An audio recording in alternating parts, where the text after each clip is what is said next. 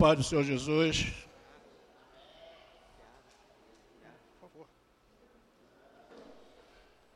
Vamos nos assentar.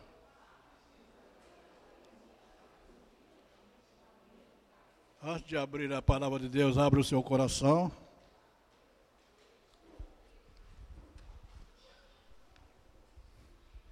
Amém. Atos dos Apóstolos, capítulo 9.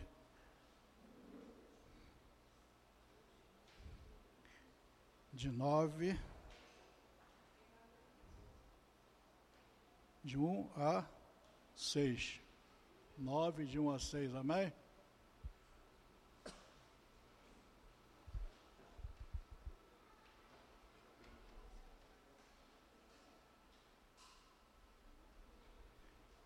Amém? Vamos ler então a palavra do Senhor. Atos dos Apóstolos 9, de 1 a 6. Diz assim: Saulo, respirando ainda ameaças e morte contra os discípulos do Senhor, dirigiu-se ao sumo sacerdote. Ele expediu carta para as sinagogas de Damasco, a fim de que, caso achasse alguns que eram do caminho, assim como homens e mulheres, os levassem presos para Jerusalém. Seguindo ele estrada fora, ao aproximar-se de Damasco, subitamente uma luz do céu brilhou ao seu redor e, caindo por terra, ouviu uma voz que lhe dizia: Saulo, Saulo, por, por que me persegues? Ele perguntou: Quem és tu, Senhor? E a resposta foi: Eu sou Jesus a quem tu persegue. Mas levanta-te e entra na cidade, onde te dirão que, tem, que convém que fazer. Os seus companheiros de viagem pararam emudecidos, ouvindo a voz, não vendo contudo ninguém. Então se levantou Saulo da terra e, abrindo os olhos, nada podia ver. E, guiando-o pela, guiado pela mão, levaram-no para Damasco. Esteve três dias sem ver, durante os quais nada comeu nem bebeu. Oremos. Deus Todo-Poderoso, te dou graça pela oportunidade de estar aqui para pregar a tua palavra colocando nas tuas mãos, Senhor, que apenas seja eu porta-voz da tua palavra, mas fala aí os corações das pessoas, dos irmãos que estão aqui presentes, e nos ensina cada dia mais e mais, Pai amado, a te adorar, a te servir. Ser louvado em nome de Jesus. Amém. Antes de nós entrarmos direto na palavra, vamos saber quem realmente foi esse tal de Saulo. Saulo nasceu na cidade de Tarso nos anos 5 da era cristã. Começou a frequentar as escolas da sinagoga. Quando adolescente, ele foi para Jerusalém estudar as religiões, se aperfeiçoar nas religiões. Ou seja, estudar profundamente a lei mosaica, que eram as leis da época.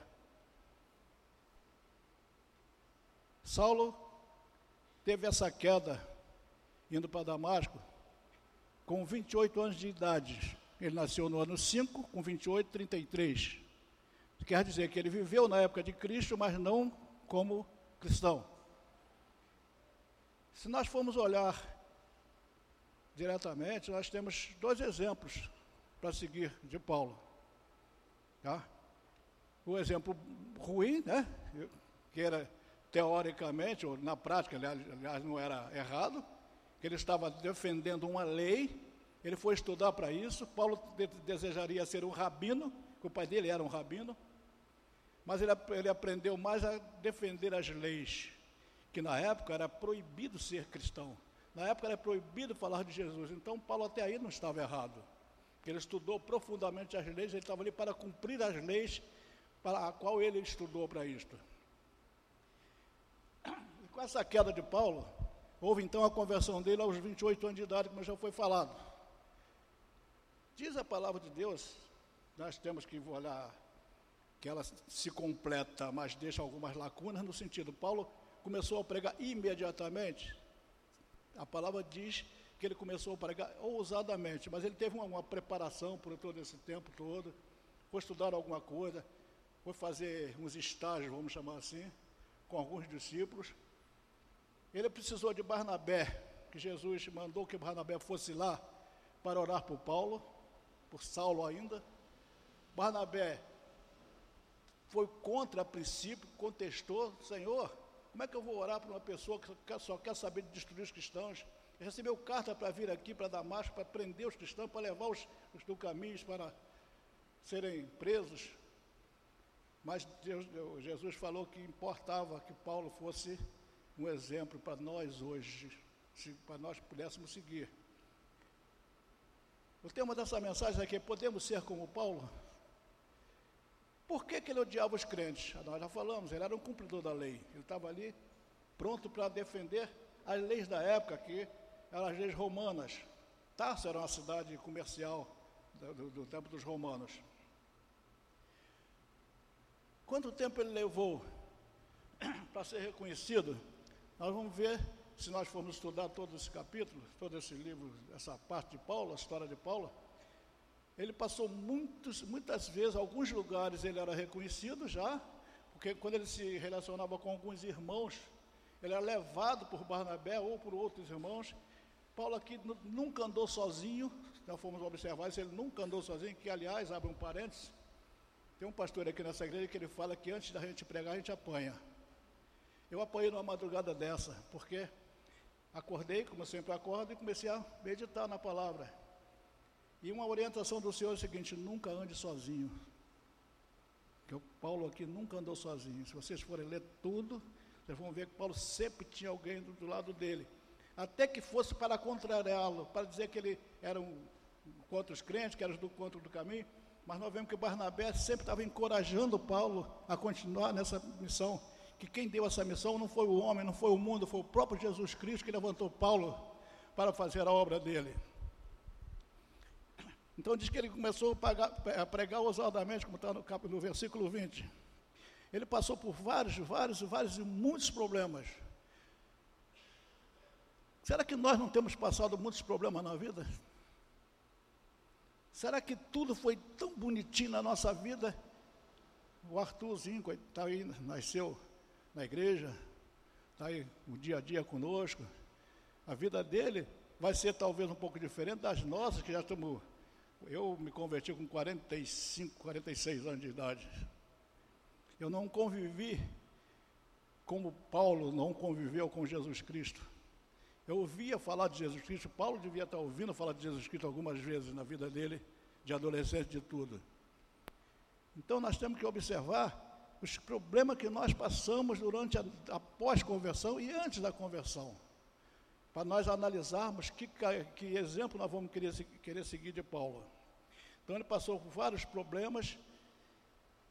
Algumas cidades ele ia, Barnabé tinha que ir com ele, apresentar, não, esse pode confiar, mas ele veio aqui para matar a gente, ele veio aqui aprender, todo mundo brigava, todo mundo queria, levantaram-se homens até para matar Paulo logo no comecinho da vida dele, já queriam matá-lo porque ele pregava ousadamente, ele falava de Jesus Cristo, que era contra a lei da época, falar de Jesus Cristo mas ele falava, ele passou a não ter medo de nada.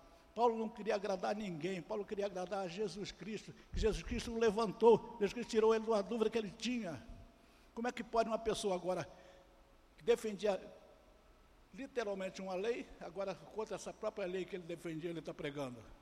Então ele precisava de apoio, que o povo nem sempre deu. Tá? Nós vemos aí que Paulo passou terríveis problemas, foi preso, foi algemado, foi açoitado, foi encarcerado.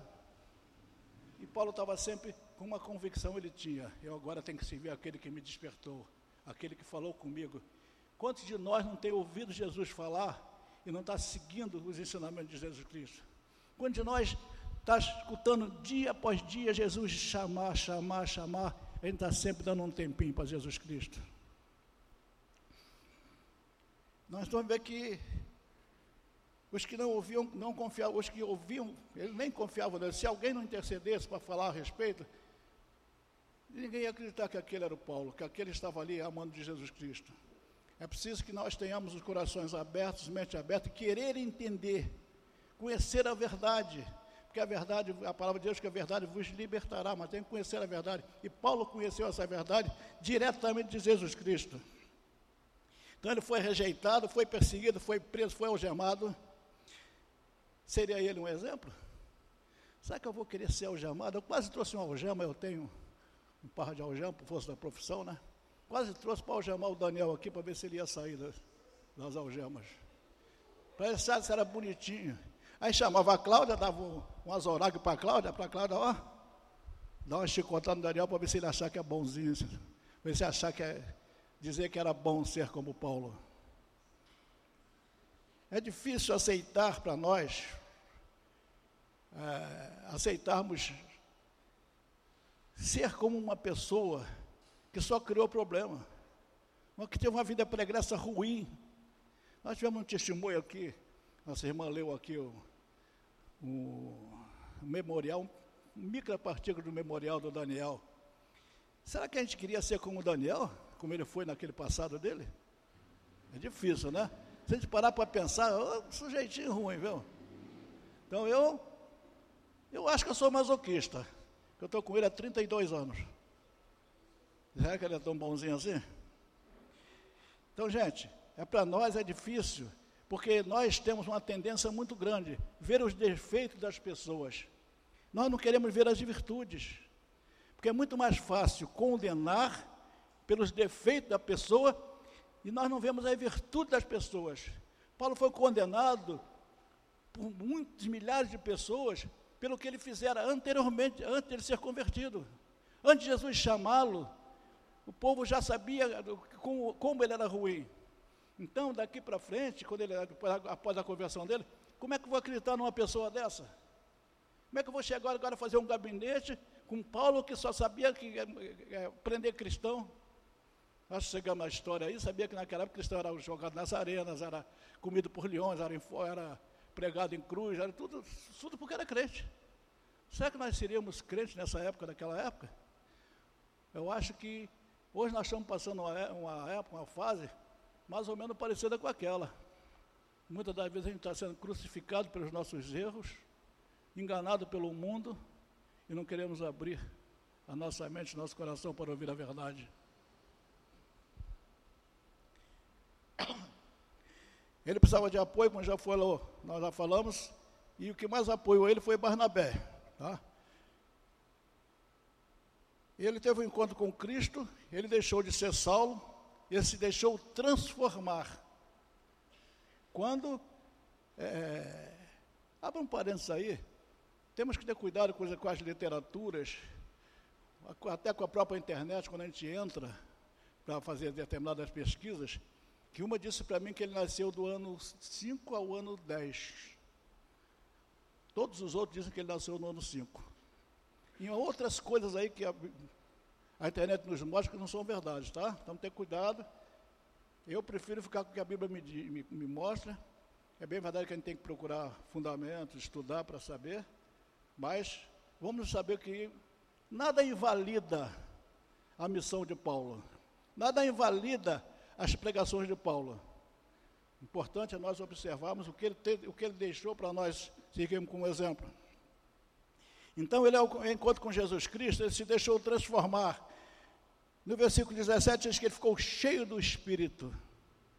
Quando Barnabé orou por ele, ele abriu os olhos, como escamas, caíram escamas dos olhos dele, abriu ele ficou cheio do Espírito e foi batizado. Nós vemos aí a transformação total de Paulo, porque ele realmente entendeu quem era Jesus Cristo. O encontro com Cristo, ele transformou Paulo, transforma qualquer um que quiser ser transformado.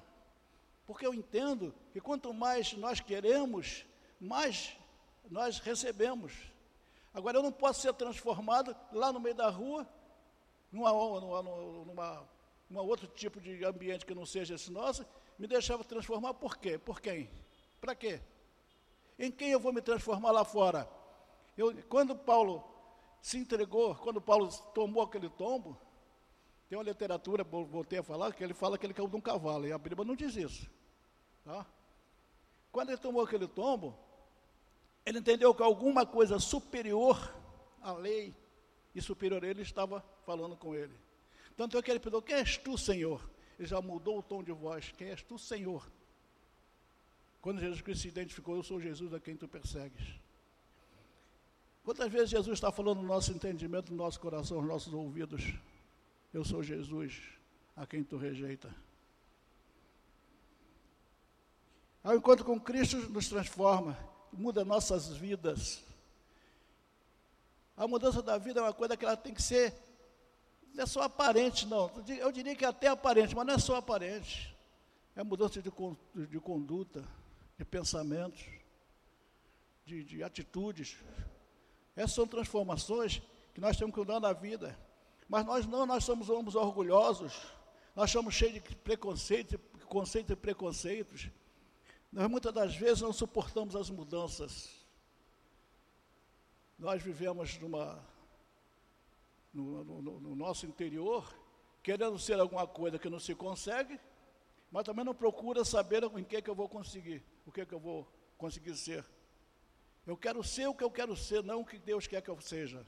Eu não me deixo transformar porque aquilo está me machucando. Como é que agora, Paulo diz, ai, quantos dias tem feito frio aí, né? Chuvas, né? Está um dia bonito para ir para uma praia. Eu podia estar agora muito bem, né? Numa praia. E Jesus Cristo ficaria onde? Qual exemplo eu queria seguir? Qual exemplo eu ia deixar para os meus parentes, para os meus amigos, meu filho, meus netos, minha bisneta? Se eu no dia de procurar Jesus estivesse procurando outra coisa. No dia que eu tenho aquilo que eu digo em casa, não, Jesus é bom, ué, Jesus é bom só para eu falar para o meu vizinho que ele é bom? Para mim ele não é? Eu não sigo o ensinamento de Jesus? Que Jesus bom é esse? Que ele é bom para eu falar para todo mundo, não é bom para mim. Se eu não sigo os ensinamentos dele, se eu, se eu quero seguir as leis, vamos chamar assim. Podemos ser homens como Paulo? Ou como Saulo?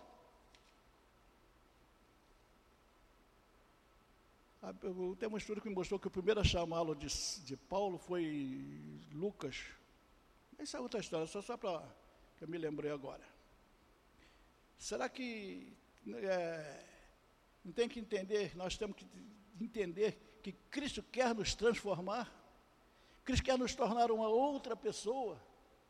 Cristo quer fazer de mim um exemplo para muitas pessoas. Vamos ver aqui no final que Paulo foi esse exemplo. Volta a informar, cuidado. Que exemplo eu quero seguir de Paulo? Perseguidor ou acolhedor? Quero falar de Jesus Cristo a favor ou quero falar contra Jesus Cristo?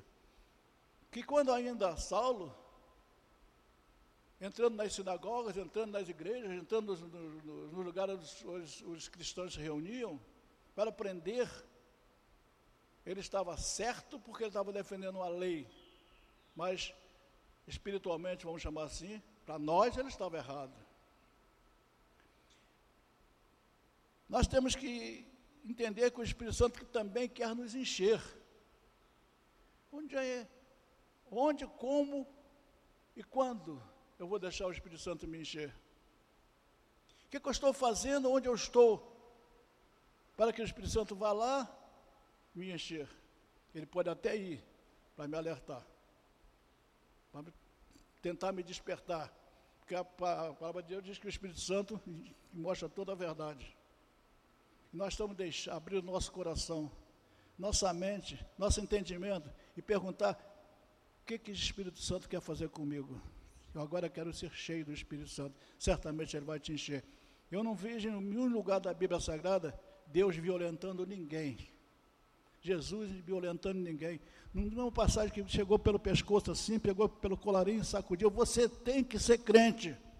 Você tem que me adorar. Você tem que se, se converter. Nenhum lugar da Bíblia Sagrada nos mostra isso. Mas muitas e muitas palavras, sem ser algumas coisas que diretamente, vamos chamar assim, Jesus Cristo tentando nos convencer da verdade, tentando nos despertar para a verdade Paulo foi um grande apóstolo, porque ele entendeu quem era Cristo. É difícil largar o mundo, a vaidade, o orgulho. Eu sei que é difícil. Quem, quem de nós, com exceção dos que nasceram aqui, né, vamos chamar assim, mas de nós que conheceu Jesus Cristo adulto, que não teve essa dificuldade? Eu estava conversando com uma pessoa recentemente, e eu dizia assim que era difícil eu botar um prato de comida para almoçar quando tivesse uma caipirinha perto de mim. Será que isso agradaria a Jesus Cristo hoje? Mas vamos abrir um parênteses, não seria pecado eu estou na minha casa, num momento de descontração. Não, não é que seja o pecado, mas que exemplo eu estou deixando? Que exemplo que agora eu, cristão, estou deixando para os, aqueles que me observam? Então nós vemos que Paulo foi um defensor da lei, entendeu que Cristo não veio para abolir a lei, sim para cumprir, isso está em Mateus 5,17. Eu não vi, Jesus falou, eu não vim abolir a lei, sim cumpri-la. Ou seja, Jesus Cristo veio para nos ensinar a cumprir aquilo que estava sendo cumprido errado. Aquilo que tinha que sacrificar animais, que tinha que sacrificar gente. Todo mundo, porque a lei mosaica estava sendo interpretada erradamente. Ah, não pode fazer nada no sábado.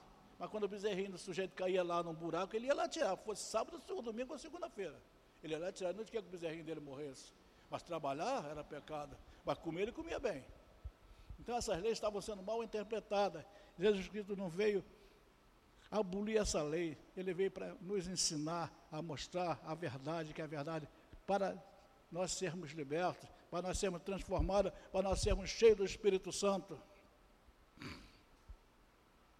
Paulo teve uma mudança drástica na sua vida.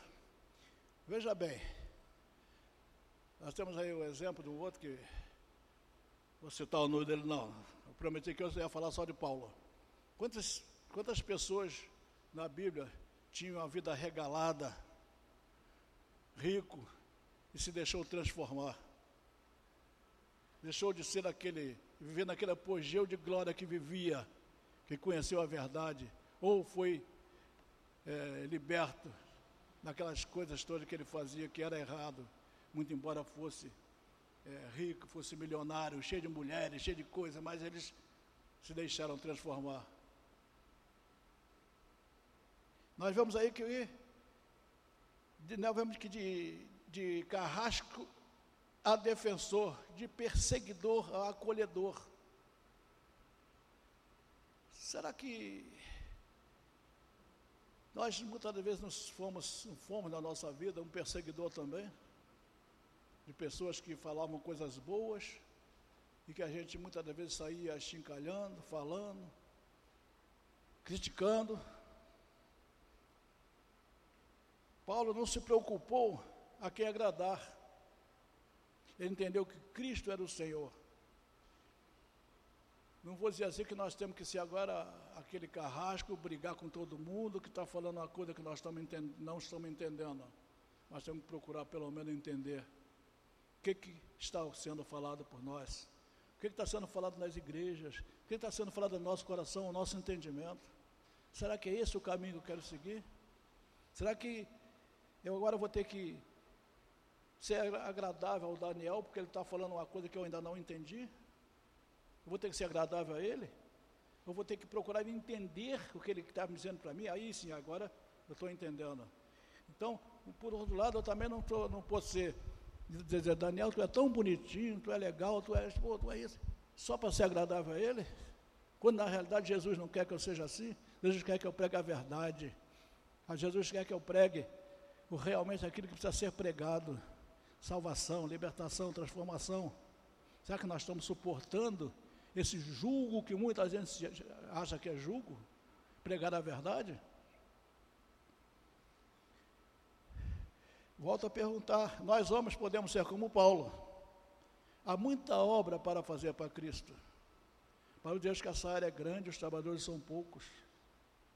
E muita gente não quer se dar não é nem chamar luxo, não, né? Porque a gente pode não entender que seria um luxo. Vai ser um cristão de ficar numa portaria de igreja, botar uma, uma gravata ou um blusão igual nós usamos, uma roupa melhorzinha, para vir para a casa do Senhor. Para sacrificar um domingo de praia, para ouvir a verdade, para se, se alimentar. Fiz uma pergunta a uma pessoa hoje. Você tem gás em casa? Tenho. Tem fogão? Tenho. Tem fome? Às vezes às vezes até tem fome. Mas como é que eu vou ter o gás, o fogão, se eu não vou na rua comprar comida para me alimentar?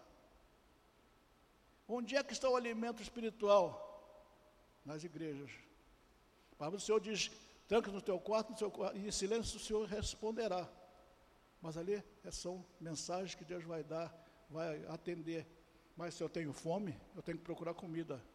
Não adianta eu ter o fogão, o gás, a vontade de comer e a fome, se eu não vou procurar comida para fazer. Se eu não vou procurar um lugar para me alimentar espiritualmente. Louvado seja o nome do Senhor. Se hoje nós temos boas igrejas, é porque homens como Paulo saíram, foram encorajados e se dispuseram a trazer a verdade. Porque aqui Paulo foi, ele escreveu 13 livros, tá? E esses 13 livros, algumas igrejas foram abertas, muitos movimentos é, religiosos foram criados por Paulo. Muitas igrejas foram criadas por Paulo. Então, se nós temos hoje boas igrejas, nós temos hoje pessoas para nos informar da verdade, pessoas para pregar para nós libertação, transformação, pessoas sendo usadas por Deus para trazer cura. É porque um dia nós tivemos um Paulo, tivemos um Paulo para deixar tudo isso escrito, para deixar todas essas informações, para que nós hoje pudéssemos usar. Então, Paulo deixou muitos ensinamentos para nós. Eu prometi que hoje a gente ia almoçar cedo, talvez lá para as duas horas. Não bata em mim, não. gente, então, eh, ele mostrou que apesar da dificuldade, a perseverança é importante. Já pensou se na primeira chicotada Paulo desistisse? Logo no começo da conversão dele, quando ele, começou a pregar, tiveram que escondê-lo, porque o pessoal se juntou na porta lá de onde ele estava, queria matá-lo de qualquer maneira. Logo no começo. O capítulo 9 mostra isso. Tiveram que esconder, tiveram que procurar tirá-lo do lugar que ele estava, escondido, escondido, secretamente, para ele não ser morto. Dali já começou a perseguição dele. Será que nós teríamos coragem de ser mordido por uma víbora? Né? É, sacudiu como se fosse um mosquitinho qualquer. Todo mundo, esse está morto, esse é um pecador. Esse aí não morreu lá no, no náufrago, vai morrer, vai morrer aqui agora. Aquele, aquele foi um mosquitinho. E não foi da dengue, não. Da dengue ele teria pego uma doença. Quantas coisas. Paulo com cheio de algemas, cheio de, chicotadas, cheio, eu acho que a falta de reconhecimento, a falta de amor, a falta de consideração dói mais do que uma chicotada. Quantas das vezes a gente já viu passando por problemas seríssimos de incompreensão, sendo julgados, por coisas que a gente tem convicção que estamos servindo a Jesus Cristo, e Paulo não se preocupou, se preocupou com isso. Paulo perseverou até o fim, que a palavra do Senhor diz que, é que perseverar até o fim receberá a coroa da vida. Se Paulo tivesse desistido no meio do caminho, hoje nós não teríamos três livros nos ensinando a viver como cristão. Se Paulo tivesse depois daquele tombo, quem és tu, Senhor? Eu sou Jesus Cristo. Eu persegui e vou continuar perseguindo. A lei diz que não, tu não existe. É assim que nós temos que reagir? Ou temos que pagar o nosso preço para servir ao Deus da verdade? Essa parte é muito importante para nós. É que nós, homens, não devemos deixar qualquer espinho nos tirar do caminho. Quem de nós não tem um espinho? Quem de nós não tem um espinho na vida?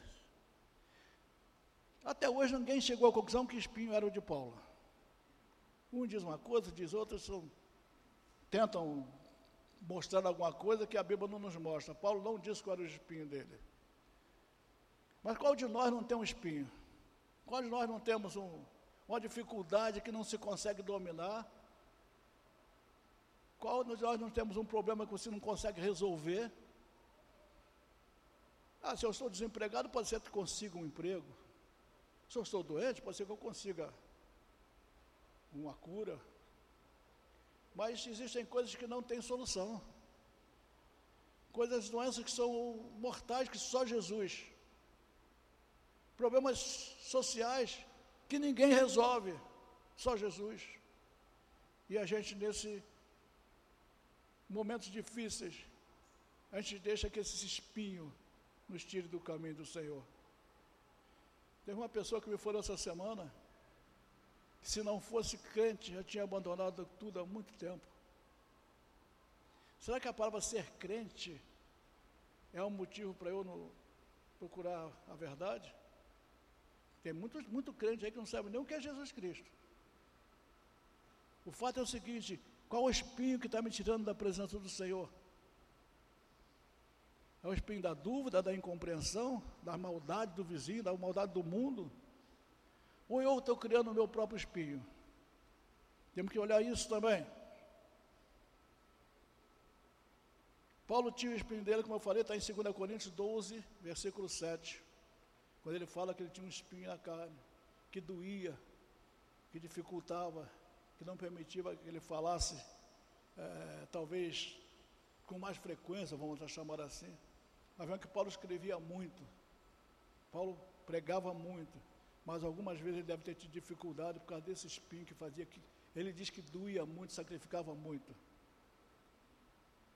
Nós temos os nossos espinhos, o teu espinho, o espinho do Márcio, estou nem aí para ele, é problema dele.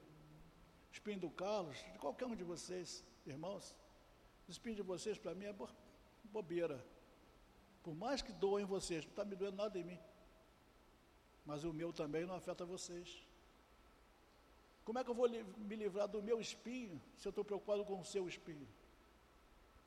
Mas nós não devemos deixar que esse espinho nos tire do caminho do Senhor. Nós não podemos deixar que esse espinho nos, nos desvie da verdade, do, do, do sentimento de que só Jesus é o Senhor. Não há espinho, porque Paulo suportou, vamos chamar que tudo que ele passou fosse os espinhos dele. Não era esse, ele falou que tinha um.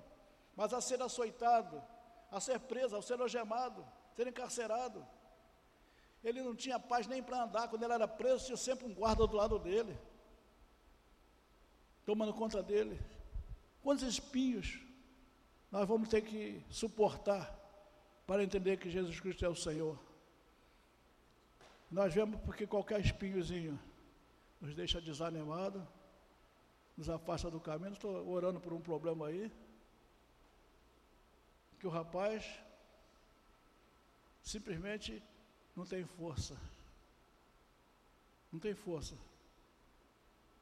Foi um presbítero, foi um diácono, teve trabalho aberto, hoje não tem força para dizer que Jesus é o Senhor. A transformação, tem, nós temos que entender que um dia Jesus nos transforma. Eu conheço um que hoje é pastor, ele foi assaltante de banco. Ele mais uma turminha que eu conhecia. Hoje é um pastor. Outros, tem outros testemunhos, não posso citar o nome porque testemunha é dele. Teve outro aí que era metido com traficante, pegava em arma, com tudo. Tem muitas histórias a respeito disso, mas eu conheci, conheço um pessoalmente. Eles que tinham um pacto com o demônio. Dava tiro em cima da polícia, a polícia corria atrás dele, ele ficava parado na parede, a polícia passava e não via ele.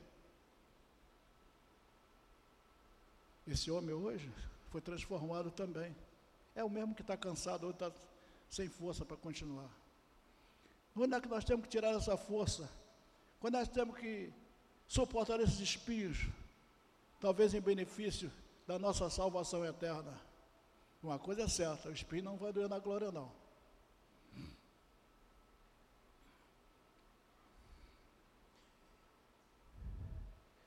Então, quando Cristo nos chama para a obra, nós temos que suportar os espinhos. Nós temos que entender que o único que vai nos confortar, o único que vai nos ajudar